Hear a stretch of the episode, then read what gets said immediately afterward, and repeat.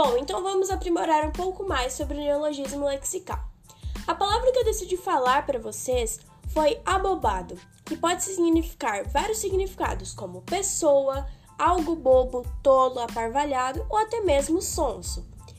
E eu pesquisei em uma música do cantor Jean, no refrão dela, Meu Jeito, é, diz assim: Que eu pareço um abobado aqui sentado olhando o mar. Eu não, eu não tô nem aí. Esse é o meu jeito de falar e ser feliz.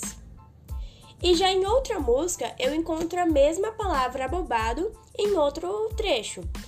Em Coloquei o horário errado no despertador. Oh, acordei atrasado. Corri feito um abobado. Oh, acordei atrasado e o show tinha acabado e o portão fechou. Essa foi essa abobado foi a palavra que eu escolhi e nessas duas músicas eu consegui achar ela em algumas partes, em refrão, enfim. Muitas vezes os compositores que compõem música, poemas, etc, não acham as devidas palavras que possam ser rimadas, encaixadas ou que façam sentido às outras. Por isso optam por uma nova palavra para se adequar em tal composição.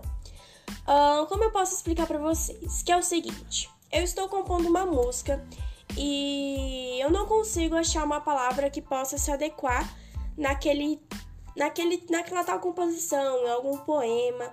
Aquela palavra ia ficar estranha assim. Eu pego e invento uma palavra, uma palavra que pode se significar a outra, que posso, que eu posso substituí-la.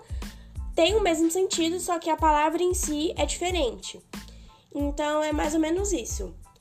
E é a mesma coisa com poemas, músicas, enfim. Bom, esse foi o meu podcast. Muito obrigada a todos que me ouviram até aqui. Tchau e um beijo.